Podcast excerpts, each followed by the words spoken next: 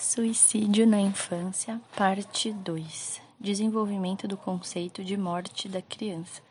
Considerando que as crianças têm pouco contato com a morte real e muito mais com a morte fictícia amplamente apresentada nos programas de televisão, nos quais mortos são os outros que renascem incessantemente, como a criança adquire o sentido e a noção de morte? Perceber e compreender a morte subentende a vivência de aniquilamento de si ou do outro e a integração das reações desta vivência à perda e à separação. Desde a Segunda Guerra Mundial, se passou a ter um interesse maior a respeito de como as crianças desenvolvem uma compreensão sobre a morte.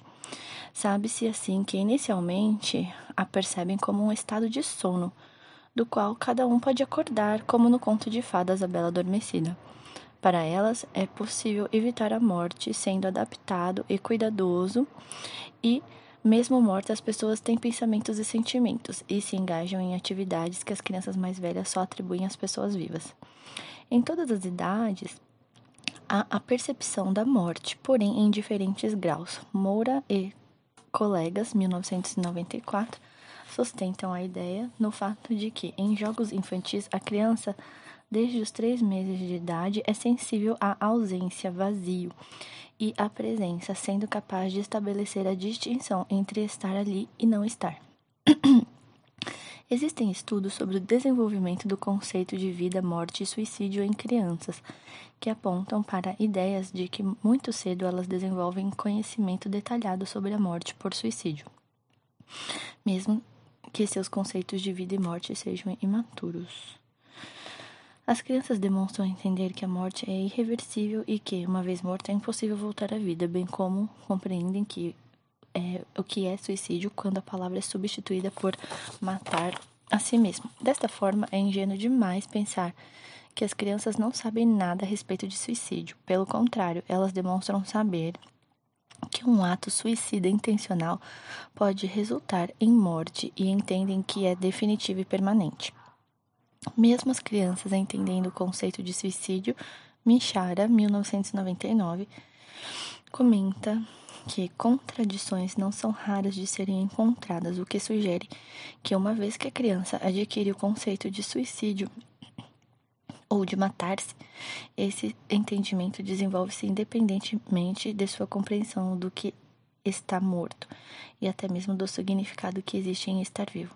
Uma prova disso é que muitas crianças percebem a morte e a morte por suicídio como algo diferente, entendendo em ter idade que quem se mata não pode voltar à vida. Com o objetivo de sistematizar os resultados encontrados em estudos sobre a evolução do conceito de morte da criança, Marcelli, 98, delimitou quatro fases, centrando a questão em dois pontos principais: como perceber a ausência e como interagir, integrar a permanência da ausência. Então, para sistematizar os resultados encontrados sobre o conceito de morte, foi dividido em questão na percepção da ausência e como integrar a permanência da ausência. A primeira fase prolonga-se até os dois anos de idade, havendo uma total incompreensão e indiferença da criança em relação à morte, não havendo uma representação consciente. Suas reações se limitariam àquelas que sobrevêm a uma ausência ou separação durando pouco, salvo em caso de separações repetidas ou traumatismo. A segunda fase é abstrata, que vai dos quatro ou seis anos, correspondendo a uma percepção mítica da morte que é percebida como o inverso do real. É puramente a cessação e desaparecimento, podendo ser reversível e temporária.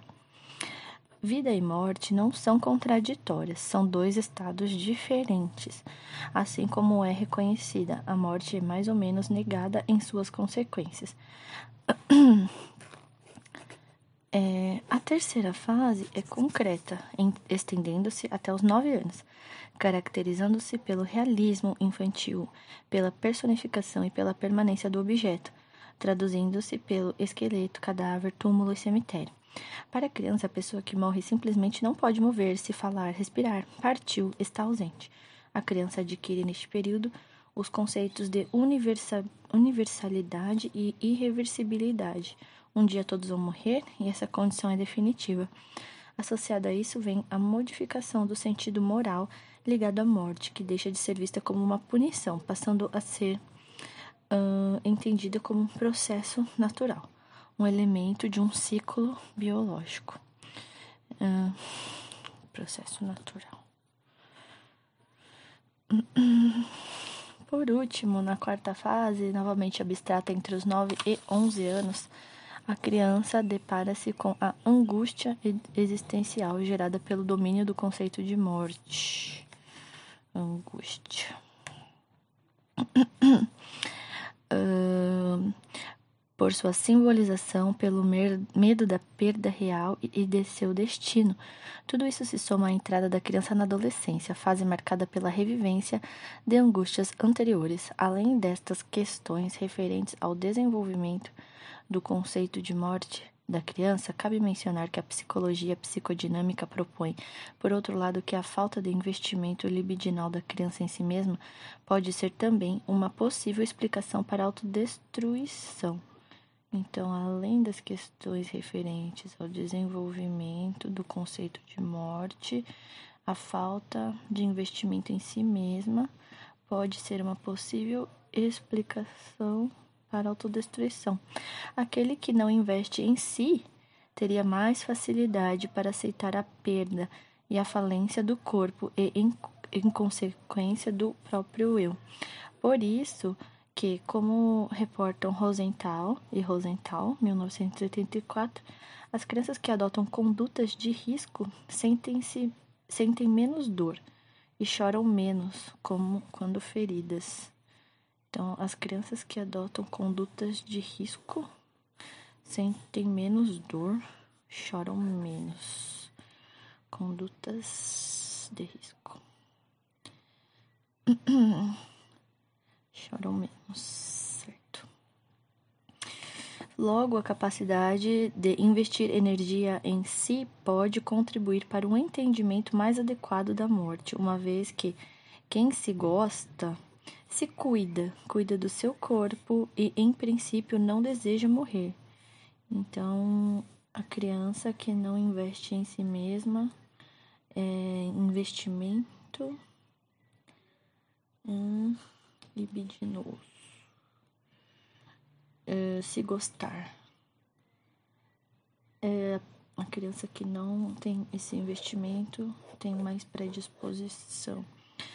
Hum, quem se gosta, se cuida, gosta do seu corpo, não deseja morrer. Isso sugere que uma falha do narcisismo normal pode igualmente estar associada às tentativas de suicídio e a qualquer manifestação autodestrutiva. Para crianças que não tenham desenvolvido seu narcisismo de maneira saudável. Então, narcisismo saudável. Para criança que não tenha desenvolvido seu narcisismo de maneira saudável, como um modo de investimento pulsional necessário à vida subjetiva e de relação, a autoagressão e a autodestruição passam a ser possíveis alternativas para a resolução de seus conflitos e sofrimentos. Então, se a criança não teve um narcisismo saudável, um investimento pulsional necessário para sua vida subjetiva, ela tem mais chance de tentar resolver seus conflitos e sofrimentos através de autodestruição. Mas é certo que nem todas as crianças com falhas em seu desenvolvimento psicossexual buscam suicídio, e frente a isso é importante destacar outros fatores que imbricam-se a esses e determinam ou influenciam essas condutas, que são fatores hum, agravantes. É, por que as crianças fariam isso? proposições sobre a etiologia e os fatores de risco para o suicídio infantil. Para Reis e Figueira, 2002, o comportamento suicida deve ser entendido como uma das mais severas consequências do quadro depressivo, mas salientam que é fundamental, por meio de outros estudos, elucidar a trajetória que existe entre depressão e suicídio, determinando se o suicídio é uma manifestação da depressão ou se a depressão tem sua origem em pensamentos suicidas. Então, para Reis e Figueira, o, o comportamento suicida é uma severa consequência de um quadro depressivo. uh, quadro depressivo. Quadro depressivo igual uh, comportamento suicida.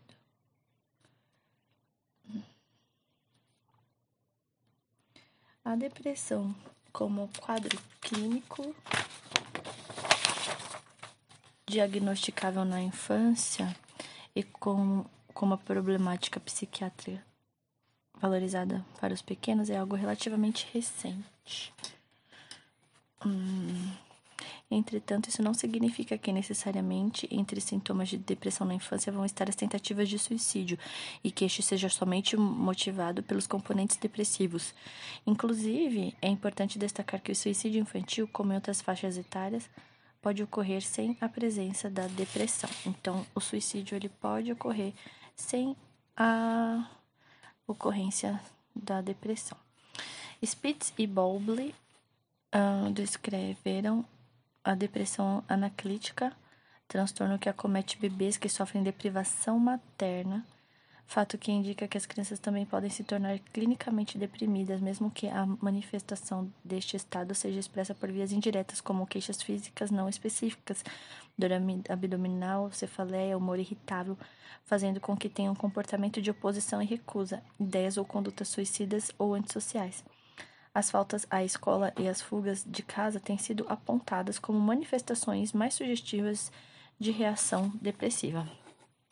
Mesmo havendo suficiente propriedade para diagnosticar a depressão na criança uh, e atrelar a isso seus comportamentos mesmo havendo suficiente propriedade para diagnosticar a depressão na criança e atrelar isso aos seus comportamentos suicidas, é fundamental enfatizar que reduzir o comportamento suicida da criança a uma manifestação psicopatológica relacionada à depressão é o mesmo que negligenciar a questão da sua agressividade em relação ao outro e de seu retorno contra si mesmo, sob forma de culpa ou da agressão da imagem do outro que a criança carrega de si mesma. Agredindo-se, ela agride ao mesmo tempo o outro. Então, atrelar somente a depressão é reduzir demais uh, todos os fatores envolvidos. O limite entre agressão ao outro e agressão a si mesmo é muito sutil, existindo uma constante dialética que pode ser observada tanto nas tentativas de suicídio do adulto quanto das crianças.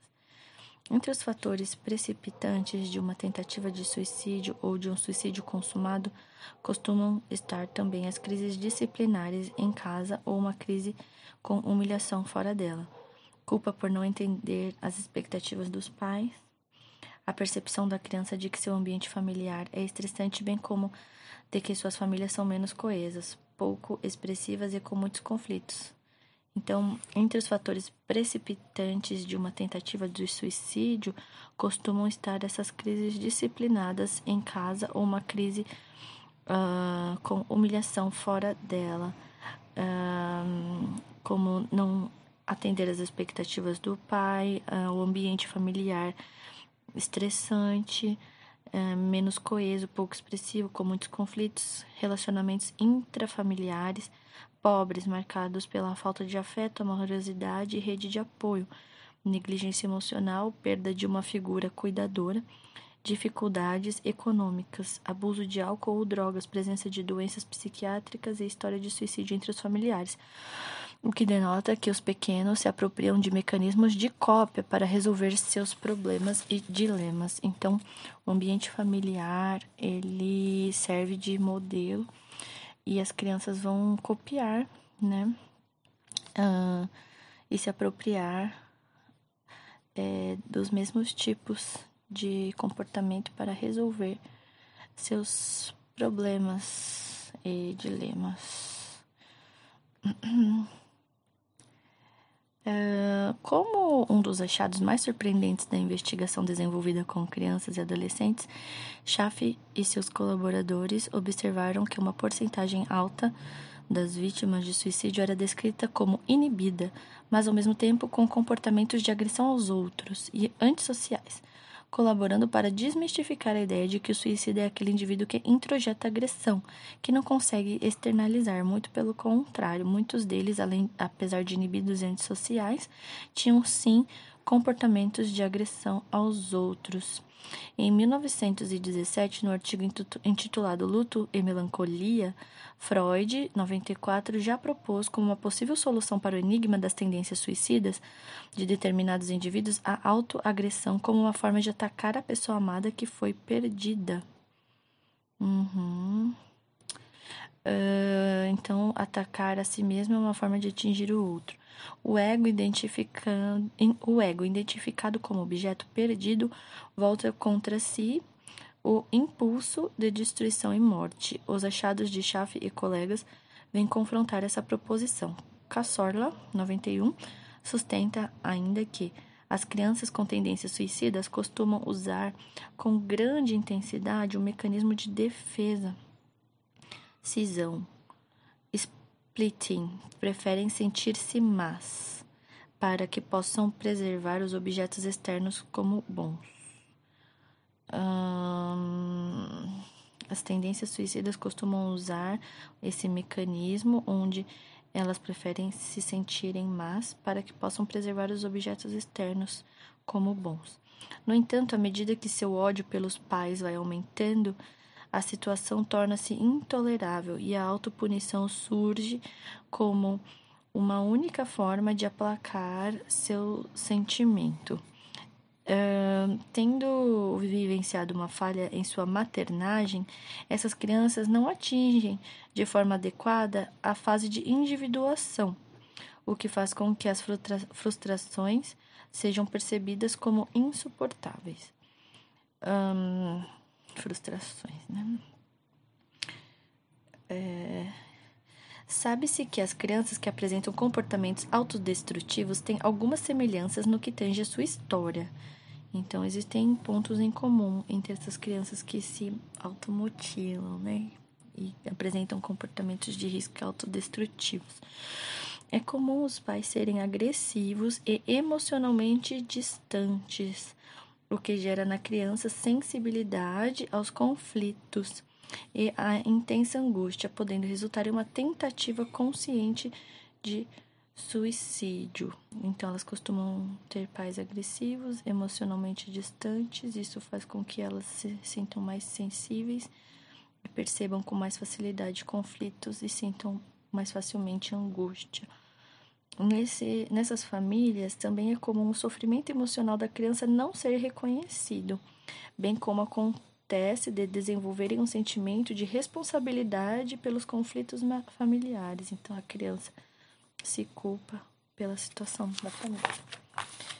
A negligência emocional, a falta de proteção, o abuso físico, a privação materna, a perda da figura cuidadora, a rejeição paterna e a desorganização familiar também aparecem associados aos comportamentos autodestrutivos, mencionam Rosenthal e Rosenthal. Com frequência, essas famílias têm dificuldades econômicas e encontrou-se que, em aproximadamente 14% delas, as mães trabalham em tempo integral, o que faz com que tenham menos tempo para oferecer o suporte, a atenção e a orientação de que essas crianças precisam. O abuso de álcool ou drogas, a presença de doenças psiquiátricas e a história de suicídio entre familiares é igualmente comum na família das crianças suicidas, o que denota que os pequenos se apropriam de mecanismos de cópia para resolver seus problemas e dilemas tem-se apontado a privação de estímulos como precursora dos comportamentos automutiladores, então privação de estímulos. De acordo com Pedroso, Feijó e Savasky, é possível diferenciar dois tipos de crianças suicidas. O primeiro tipo são as crianças não agressivos suicidas, que têm um funcionamento relativamente estável do ego, tendo boa percepção da realidade e que Frente a acontecimentos estressantes, descompensam-se e deprimem-se. O segundo grupo hum, de crianças agressivos suicidas tem um déficit no ego e estão propensas a identificar-se com tendências suicidas parentais, bem como apresentam uma variedade de comportamentos sintomáticos, como predominância dos episódios de raiva e tendências agressivas sérias. Então, o primeiro grupo de crianças, elas são estáveis, mas diante de acontecimentos estressantes elas se descompensam. E as segundas é, têm um déficit no ego é, e tem uma predisposição a tendências suicidas é, com comportamentos predominantemente raivosos, com tendências agressivas, né? Então, aqui a primeira não sabe lidar com frustração e a segunda já tem ali uma predisposição, uma tendência de temperamento hum, raivoso e agressivo. Em relação à personalidade das crianças que tentam o suicídio, é comum serem crianças solitárias, com inteligência bem superior, situando-se em um nível cultural diferente de seus pais, reprimidas, retraídas, não vão à escola e a mãe com frequência sofre de doença mental. Outro tipo de personalidade é a da criança impetuosa, desconfiada, ressentida, com problemas na escola e violentos acessos de agressividade. Também há relatos de precário controle de impulsos e presença marcada do prejuízo do ego como resultado do retardo mental. Então, é, controle de impulsos, hum, a psicose e o dano cerebral associam-se às crianças que produzem lesões em si mesmas. É comum as crianças com tendências autodestrutivas apresentarem brincadeiras e desenhos característicos que auxiliam os profissionais na avaliação do potencial suicida. Elas tendem a expressar facilmente a ideação suicida e a propensão a esse tipo de conduta. Entretanto, costumam utilizar mais a brincadeira do que a linguagem. Pfeffer, Pfeffer citado por Reis Figueira, 2002, descreve alguns aspectos da brincadeira que estão relacionados ao potencial suicida, tais como hum, aqueles que envolvem temas como separação, perda da autonomia pessoal, escolha repetida por brincadeiras perigosas ou temerárias, temas repetidos sobre destruição e maltrato, comportamento repetitivo e não realístico envolvendo fantasias de onipotência ser um super-herói, por exemplo, podendo cada tema da brincadeira refletir um estado de agressão, abandono, depressão ou preocupação com a morte. Por meio desses elementos, é possível identificar uma criança com predisposição à autodestruição e também fazer uma distinção entre ideação suicida e comportamento suicida. Portanto, parece ser legítimo afirmar que a criança pode ficar predisposta ao comportamento suicida por uma série de fatores. Alguns autores acreditam que condutas suicidas. É, é, alguns autores acreditam as condutas suicidas à depressão. E outros sugerem que um ambiente familiar estressante, pouco amoroso, pouco provedor, a negligência ou abuso físico por si só já poderiam inclinar a criança a esses tipos de comportamento, o que denota que o suicídio infantil pode ser entendido de diferentes maneiras.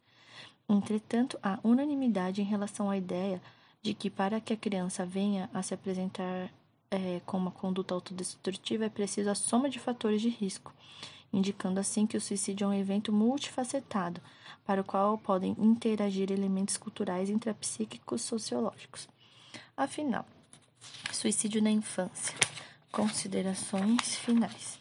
A concepção de que uma criança pequena é incapaz de deprimir-se e intencionalmente atentar contra a própria vida está gradativamente sendo desfeita. Descobriu-se que o fato de ter um conceito diferente daquele dos adultos a respeito da morte, não implica necessariamente inexistência de tentativas de suicídio. O impacto causado por Freud no início do século XX, quando propôs a sexualidade infantil, pode talvez ser equiparado a esse novo momento de reconhecimento da perda da inocência.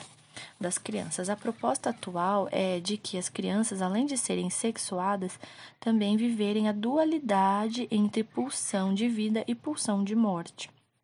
Pensar em suicídio entre os pequenos é admitir que a pulsão de morte não só existe nas crianças, como pode ser preponderante e determinante em suas condutas.